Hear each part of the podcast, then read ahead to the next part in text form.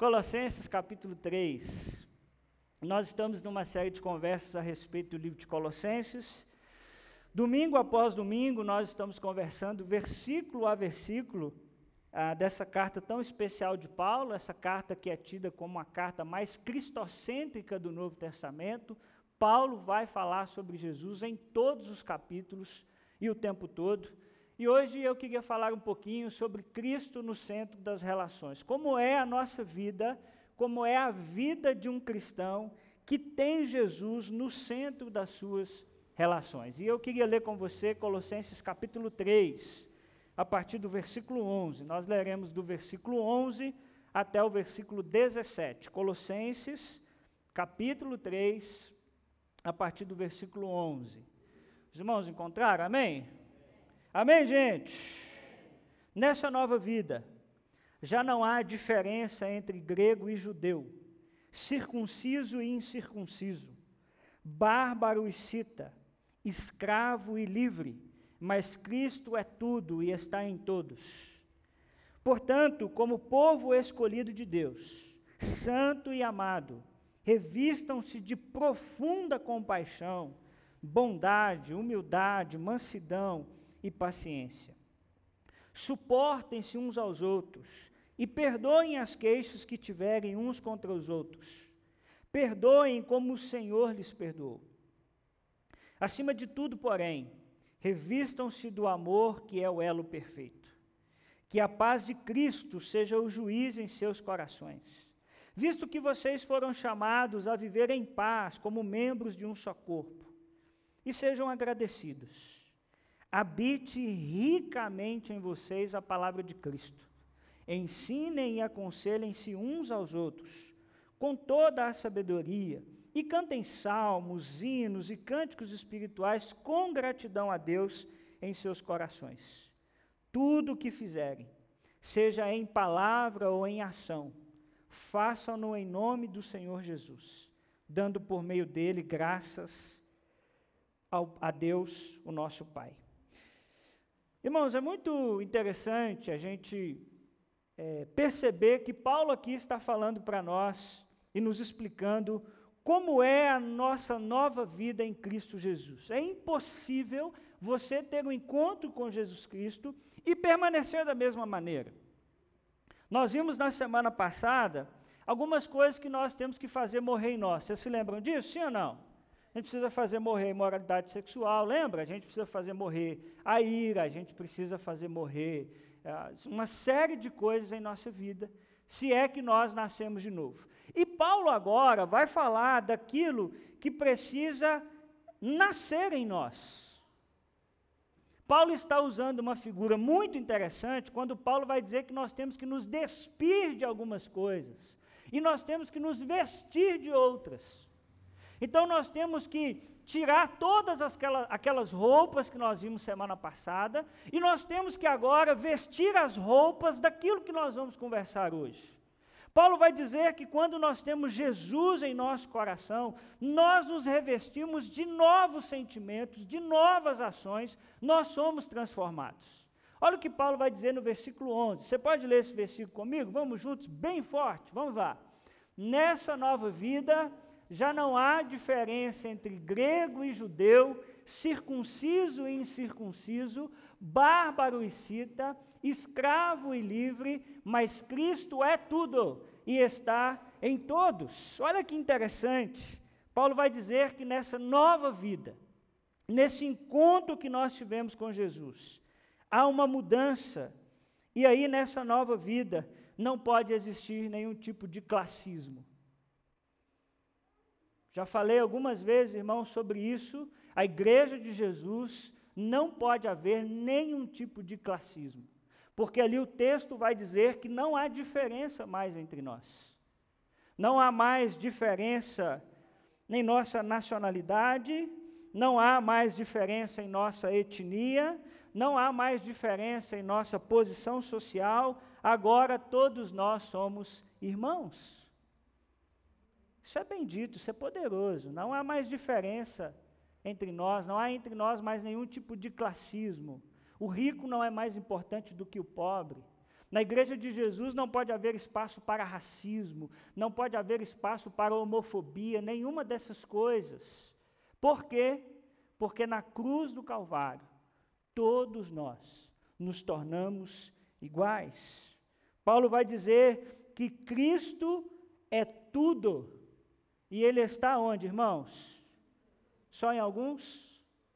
Ele está em Todos. Isso é, todos aqueles que confessam o nome de Jesus. São nossos irmãos. E aí o apóstolo Paulo vai convidar que a gente se vista de dez virtudes. Eu vou ser muito breve nessas virtudes. Mas eu queria que enquanto eu falasse essas virtudes, você lesse o seu coração e percebesse se está faltando você vestir alguma dessas roupas, se está faltando o Espírito Santo de Deus ainda trabalhar em você para que você tenha alguma dessas virtudes. O apóstolo Paulo, no versículo 12, vai dizer assim: Portanto, como povo escolhido de Deus. Como é que esse povo é, irmãos?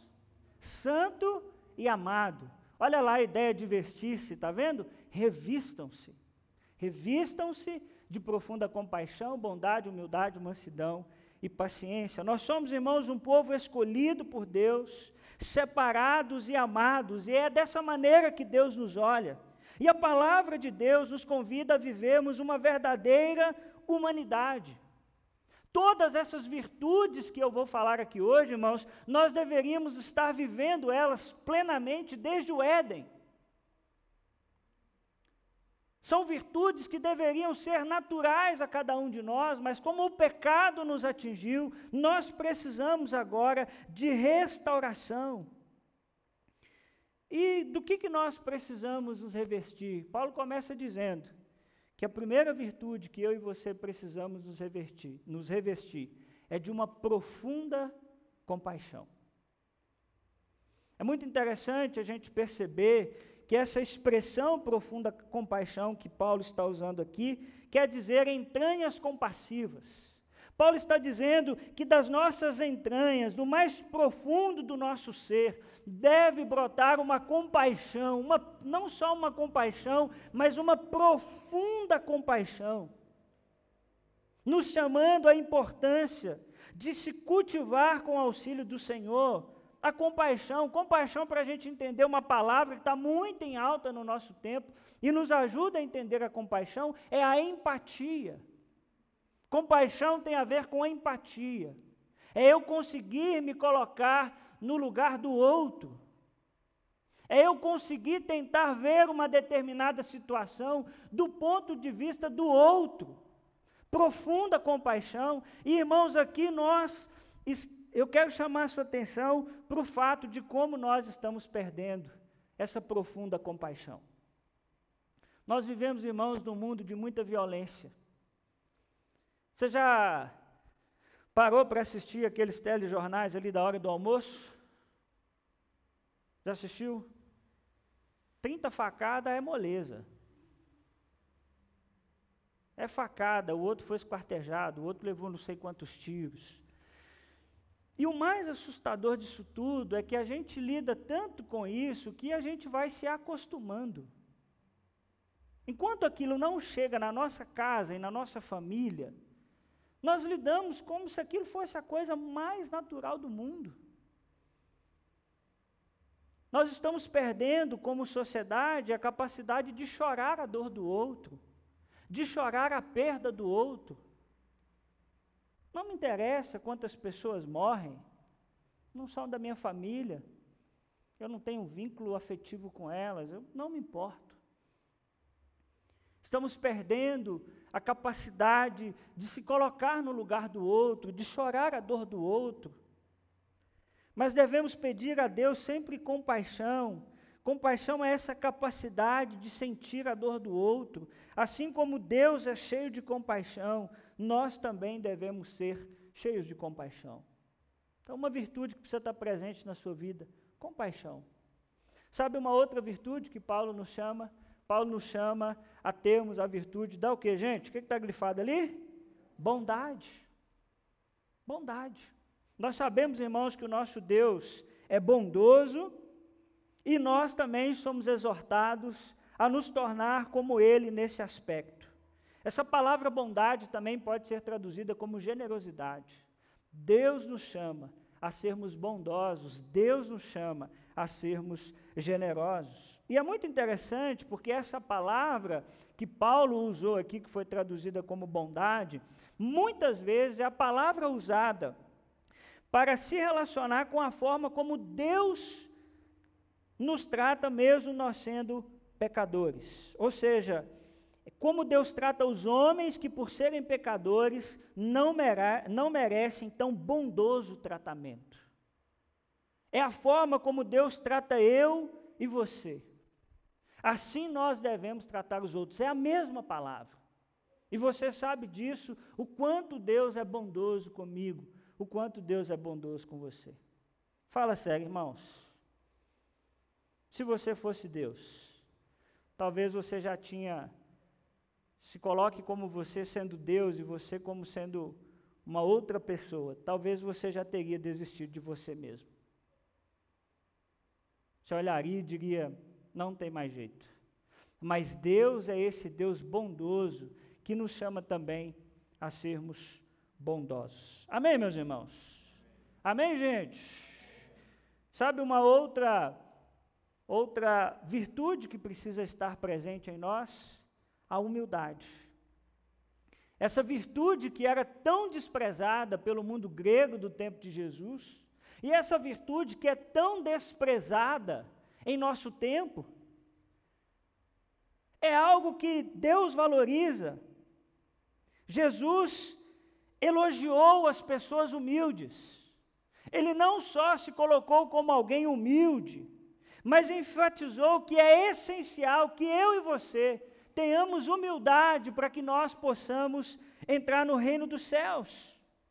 Mateus 5,5: Bem-aventurados humildes, pois eles receberão a terra por herança. Humildade, Cristo é para nós esse exemplo de humildade.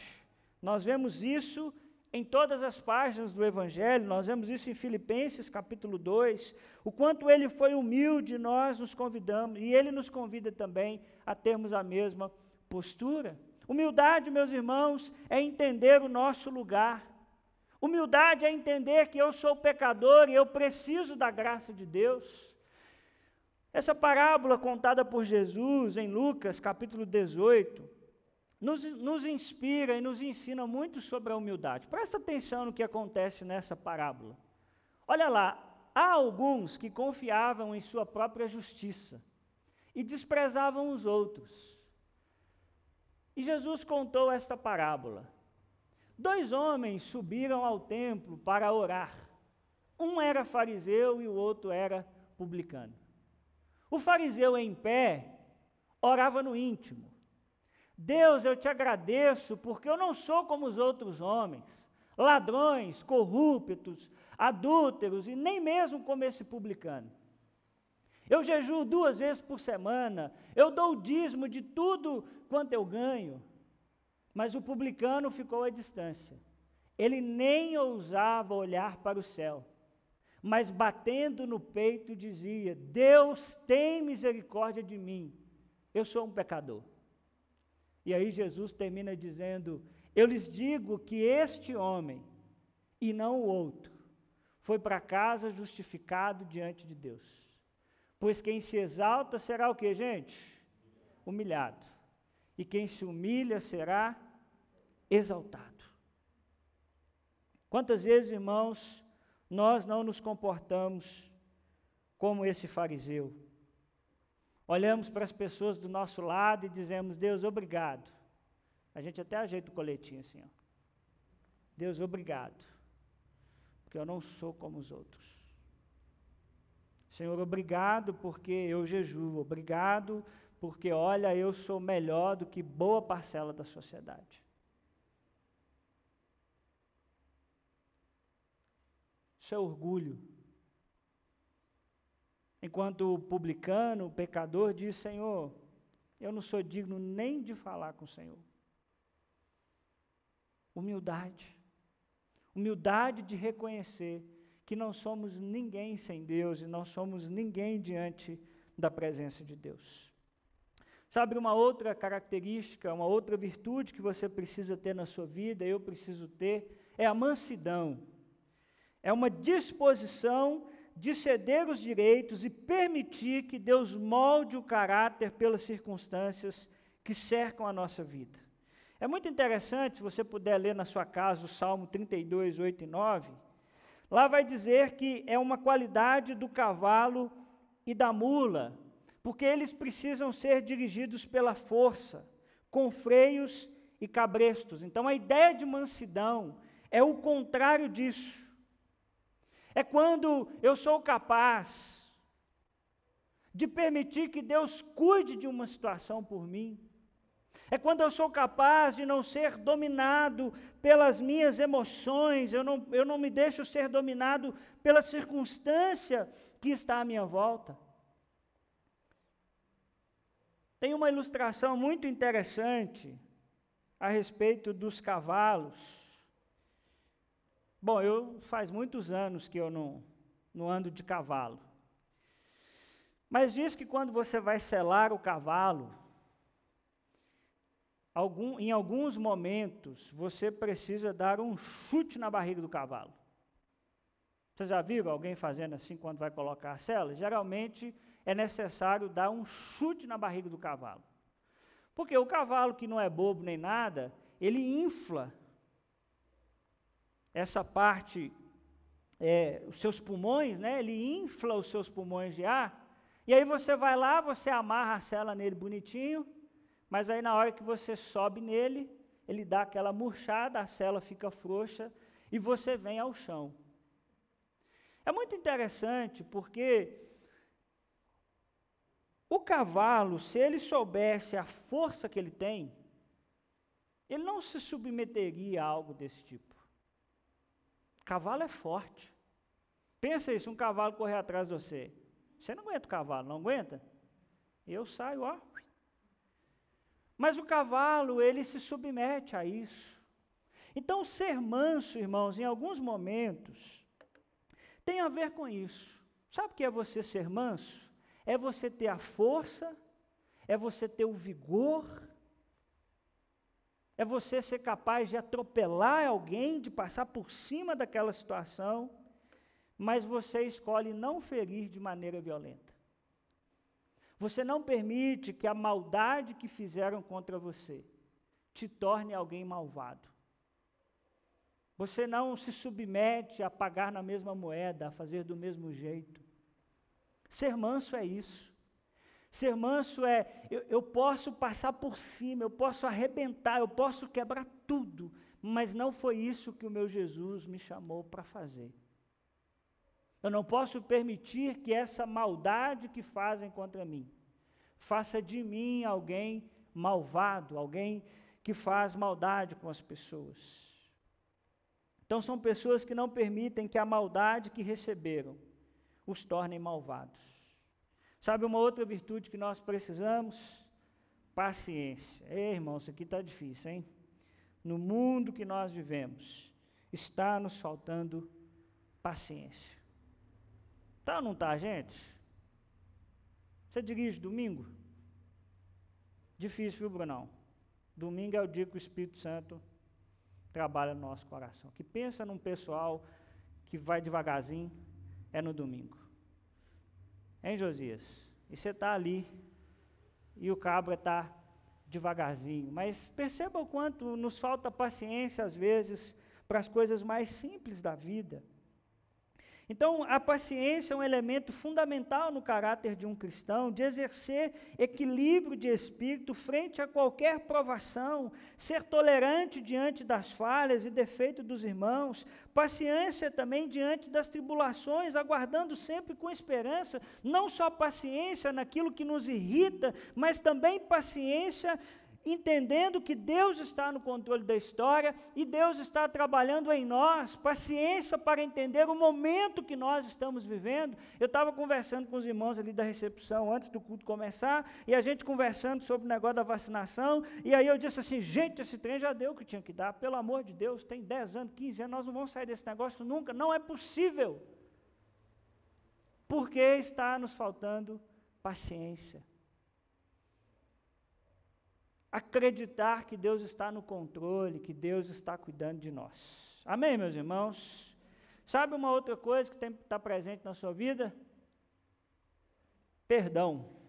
E agora eu quero bater um papo sério com você. Olha o versículo 13. Podemos ler ele juntos? Suportem-se uns aos outros e perdoem as queixas que tiverem uns contra os outros. Perdoem como o Senhor lhes perdoou.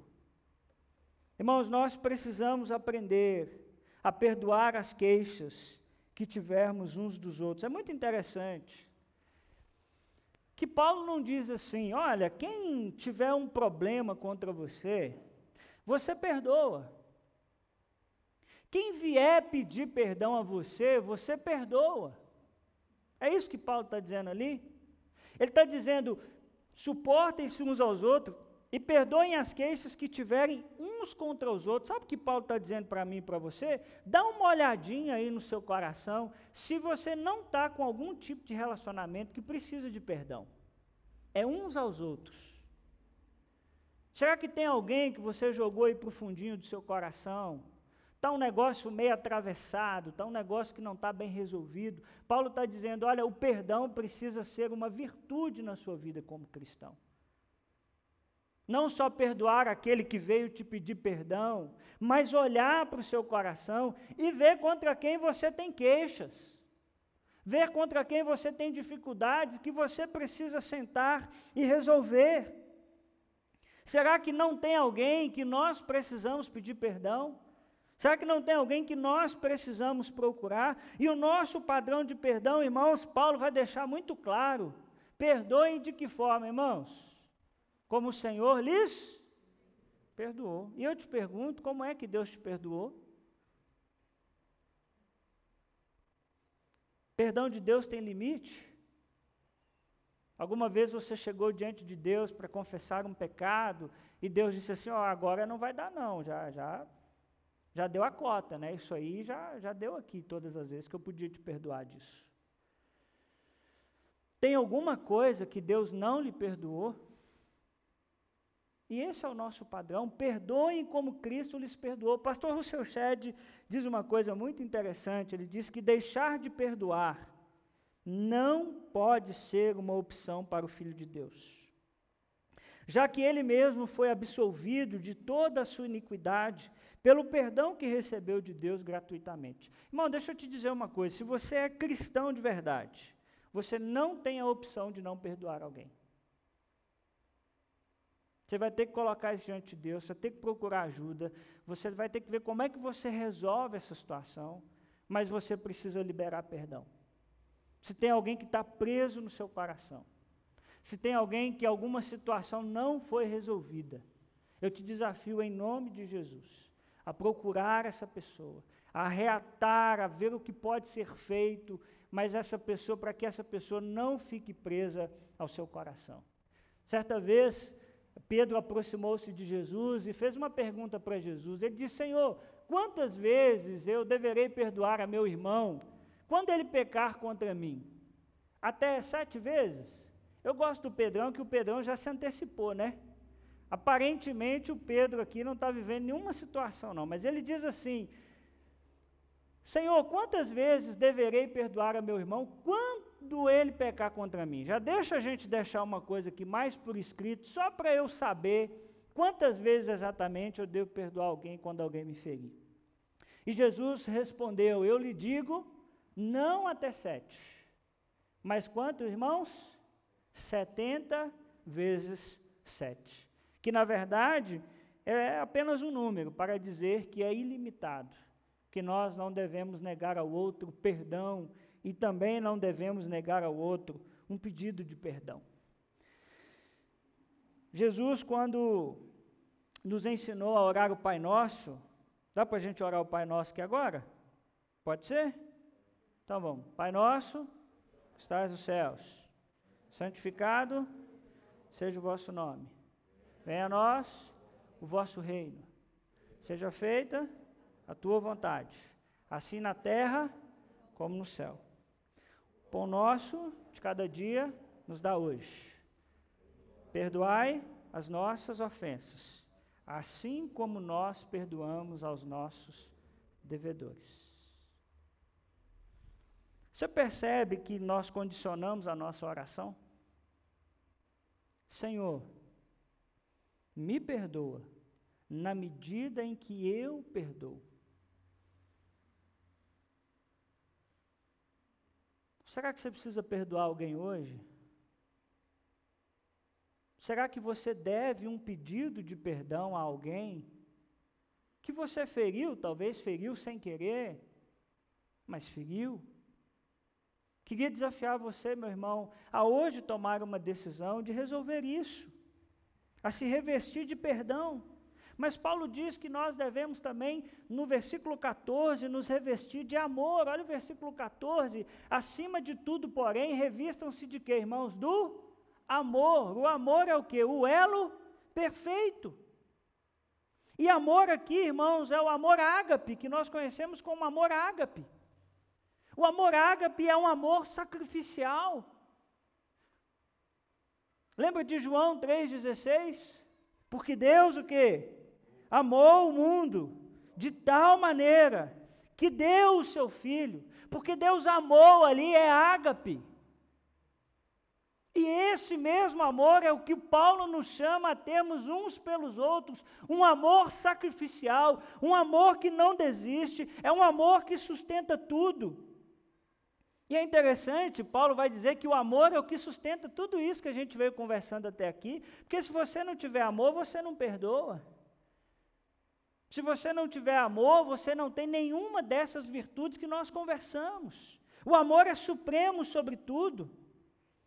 1 Coríntios 13, 13 vai nos dizer que o amor está acima de tudo. Gálatas 5, 22, quando é, Paulo vai falar sobre o fruto do Espírito, ele vai dizer, em primeiro lugar, que um fruto do Espírito, o primeiro deles, é o amor que vem sustentando todas essas coisas, irmãos, em um mundo de violência, nós precisamos nos revestir de amor. Que mundo violento nós vivemos? Que mundo do discurso violento nós vivemos? E Paulo diz: acima de tudo, a igreja precisa ser conhecida como um grupo de pessoas que se revestem do amor. Mas Paulo também diz que nós precisamos nos revestir de paz. Olha o versículo 15. Que a paz de Cristo seja o que, irmãos? O juiz em seus corações. Visto que vocês foram chamados a viver de que forma? Em paz, como membros de um só corpo, e sejam agradecidos. Nós fomos chamados, irmãos, para viver em paz, como membros de um só corpo. Aqui hoje nós não somos vários corpos. Eu falei isso hoje na nossa classe de integração. Tem uma coisa que nós precisamos mudar, essa ideia de que eu sou a igreja. Não, nós somos a igreja. Só tem um corpo. É um povo. É quando eu estou com você que eu sou igreja. E Paulo diz que esse povo deve viver em paz. Irmãos, presta atenção numa coisa: toda vez que nós não vivemos em paz, tem algo errado. Vocês estão comigo, gente? Toda vez que algo não está em paz, alguma coisa está errada. Isso é dentro do seu casamento. Se não está tendo paz lá, vocês deviam realinhar as coisas. Igreja não é diferente. Toda vez que eu percebo um ministério que está meio conflituoso, eu chamo na minha salinha, porque nós temos que viver em paz. Quando a gente começa a fazer a coisa no tumulto, quando a gente começa com disse-me-disse, que um falou, que o outro veio, que o outro veio de cá, alguma coisa está errada.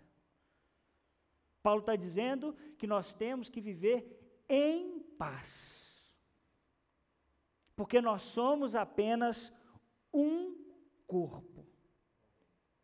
E toda vez que a gente começa a fazer as coisas em ambientes conflituosos, nós perdemos a espiritualidade e aí virou ativismo religioso. A gente só está fazendo a máquina funcionar sem se importar como é que a gente está se relacionando um com o outro. Sua vida precisa, meu irmão, de paz. Se a sua vida está muito conflituosa, você precisa fazer um exercício de prestar atenção o que é que está acontecendo. Como é que a gente deve lidar com os problemas, os conflitos que porventura vão surgindo? Bom, nós devemos ter, que Paulo diz, a paz de Cristo. Nós devemos ter a paz de Cristo, que nós estamos agindo corretamente. Perceba que é a paz de Cristo, não é a sua paz. Cuidado com esse negócio de assim, meu coração está em paz. Preciso estar em paz, mas na paz de Cristo. Porque a paz do seu coração pode ser uma paz enganosa. Você pode estar fazendo algo errado, mas o seu coração está em paz. Vocês estão entendendo o que eu estou falando? Seu coração é pecador, seu coração é enganoso. Então, por isso que Paulo vai dizer que é a paz de Cristo, seja o juiz do vosso coração, a paz de Cristo. Então, nós precisamos sempre olhar para o nosso coração e aqui está uma excelente regra. Se eu estou buscando a vontade de Deus, eu sinto no coração a paz que Cristo dá. Essa decisão que você vai tomar, ela cria conflito, ela promove paz. Se nós somos chamados, irmãos, a ser um só corpo, será que eu posso falar o que eu quiser sem me importar com o outro? Vocês acham que pode? Não. Porque nós somos chamados a viver em paz fomos chamados a ser um só corpo. Olha o que Hebreus 12, 14 vai dizer. Esforcem-se para viver em paz com quem, gente? Com todos. Percebe que existe um esforço? Viver em paz não é fácil. Esforcem-se. Fique atento às situações que são colocadas diante de você para tirar a sua paz. As situações que são colocadas diante de você, de você para que você perca essa ideia de ser manso e você comece a reagir da mesma forma. Esforcem-se para viver em paz com todos e para serem santos, porque sem santidade ninguém verá o Senhor. Como é que está seu coração hoje? Seu coração está em paz? Como é que está a sua casa? Sua casa está em paz? Sua relação com sua mãe, com seu pai está em paz? Como é que estão as relações no seu trabalho? Estão em paz? Se não, meu irmão, peça ao Senhor hoje, Senhor, eu preciso dessa virtude, que é a paz. Minha vida está conflituosa, minha vida está difícil, estou precisando de sabedoria para lidar com essas situações. Amém, meus irmãos? Mais uma virtude que Paulo coloca para nós é que nós precisamos sempre ter gratidão.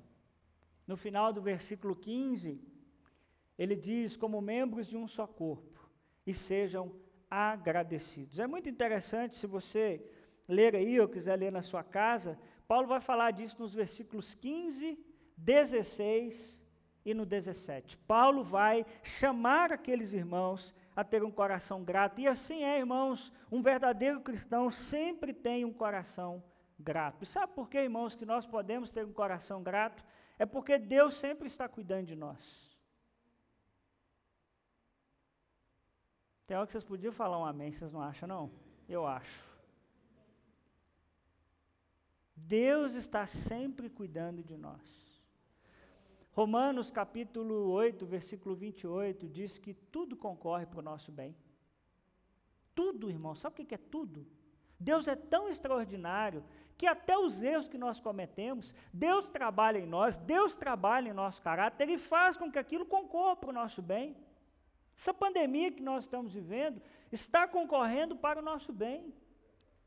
Por isso é que nós podemos ser agradecidos sempre gratos ao Senhor, sempre temos algo para agradecer, sempre temos algo para dizer, obrigado, Senhor. Hebreus capítulo 13, versículo 15 diz: Por meio de Jesus, portanto, ofereçamos continuamente a Deus Um sacrifício de louvor, que é fruto de lábios que confessam o seu nome. Um sacrifício de louvor. A ideia aqui é uma palavra de gratidão, que é fruto de lábios que confessam o nome do Senhor.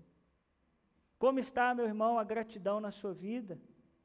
Versículo 16, o Paulo vai dizer: habite ricamente em vocês a palavra de Cristo. E aí, lá no finalzinho, ele vai dizer: e cantem salmos, hinos e cânticos espirituais com gratidão a Deus em seus corações. Mais uma vez, reforçando a ideia de gratidão. E é muito interessante, irmãos, que Paulo vai colocar essa gratidão agora no contexto público. Ele vai dizer: olha, habite ricamente em vocês a palavra de Cristo, olha lá, ensinem e aconselhem-se uns aos outros com toda a sabedoria e cantem salmos, hinos e cânticos espirituais com gratidão a Deus em seus corações. Paulo está dizendo: quando vocês se reunirem, quando a IBCP se, se reunir no domingo à noite, que seja encontrado entre vocês gratidão. Que vocês cantem salmos, que vocês cantem hinos e que vocês sejam agradecidos.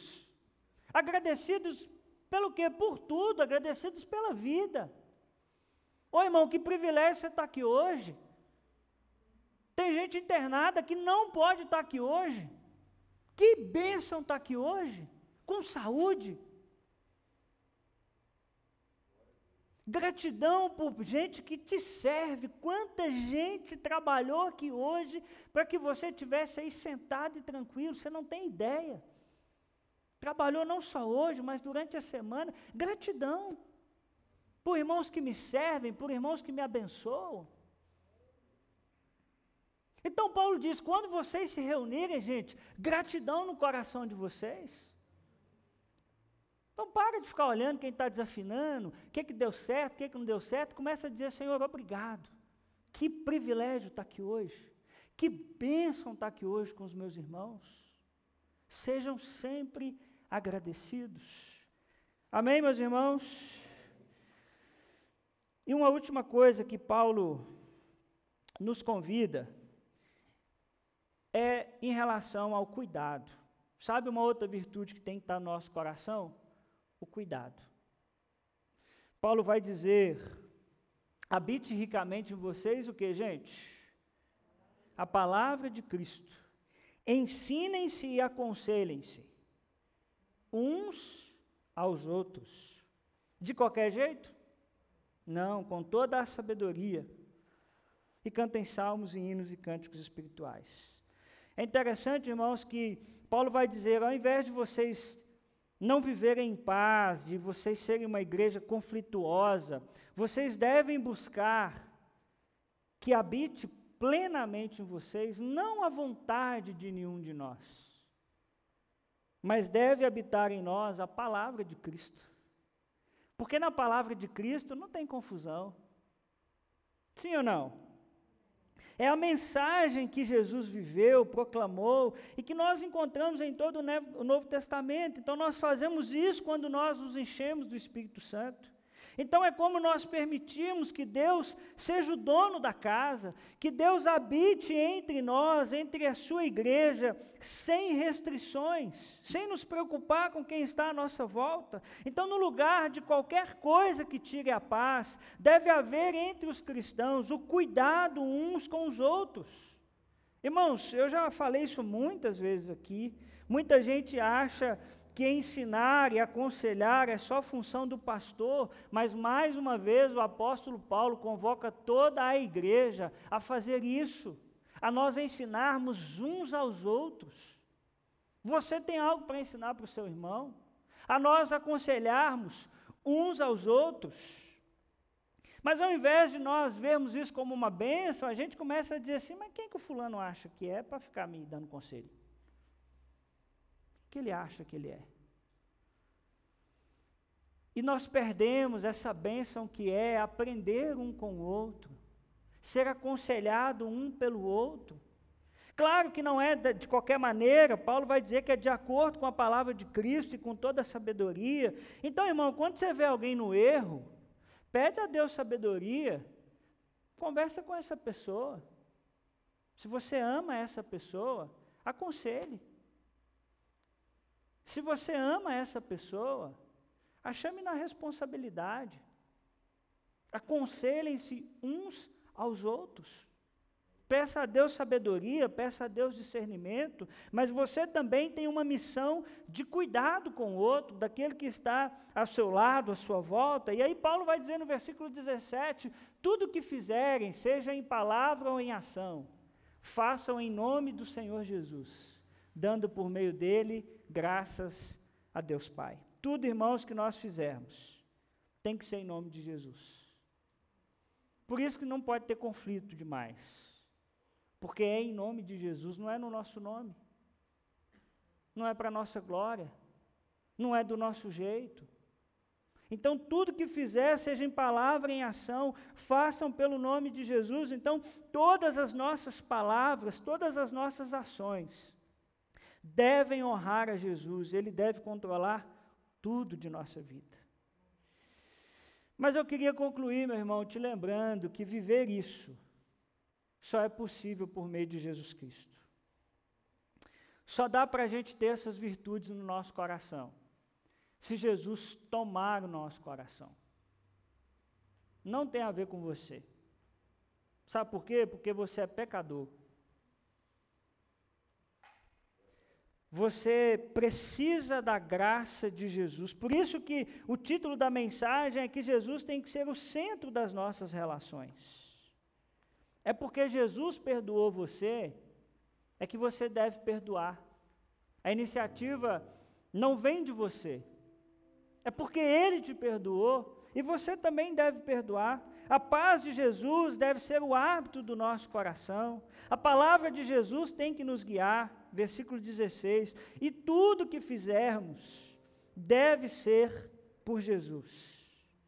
E eu queria te perguntar hoje, o que falta você se vestir nessa noite? Dá uma olhadinha para a tela ali. Presta atenção nos meninos agora não, viu? Presta atenção em mim aqui na tela. De todas aquelas virtudes, que, que talvez está faltando você se vestir nessa noite? Faz um raio-x aí agora do seu coração. Será que tem faltado algum tipo de compaixão na sua vida? De bondade? De humildade? de mansidão, paciência. Sabe que você tem alguma relação de perdão, que você precisa sair daqui hoje e dizer, Senhor, isso aqui eu vou resolver. Você pode assumir, será um compromisso diante de Deus hoje. Dizer, Senhor, está faltando perdão na minha vida. Eu vou procurar o fulano, eu vou procurar a ciclana. Eu vou resolver isso. Sabe que tem faltado na sua vida o amor? Sabe que tem faltado a paz? Será que tem faltado a gratidão? Será que tem faltado o cuidado com seus irmãos? Eu queria te convidar nesse momento, antes de nós celebrarmos a ceia, de você avaliar o seu coração. Porque ceia, irmãos, é essa oportunidade onde nós temos de realinhar o nosso coração com o coração de Deus. A gente vai na nossa força. A gente vai nas nossas ideias. Aí tem noites como essa que Deus nos chama e diz: Meu filho, isso aqui nós precisamos resolver. Isso aqui está faltando. Essa virtude aqui está faltando. Queria que você fechasse os seus olhos, abaixasse a sua cabeça. E dissesse algo para Deus: Senhor, eu preciso nessa noite me vestir disso aqui dessas dez virtudes que o pastor falou, que mais saltou meu coração foi essa aqui. Eu preciso que o Senhor me ajude. O Senhor me ajude a ter um coração compassivo. Eu preciso que o Senhor me ajude nessa situação de perdão. Eu preciso que o Senhor me ajude a amar mais, a ser mais manso, a não responder à maldade que os outros fazem contra mim com maldade. Eu não sei o que Deus está falando ao seu coração. Mas eu queria que você falasse com Deus nessa noite. Você que está em casa, também permita que o Senhor fale ao seu coração. E peça, Senhor, muda isso em mim. Paulo, quando nos ensinou sobre a ceia, diz: examine o homem a si mesmo. Olha para dentro do seu coração agora. Confessa seus pecados, confessa qual é a roupa que você não tem vestido, e diz: Senhor, eu quero tomar uma decisão hoje, me ajuda.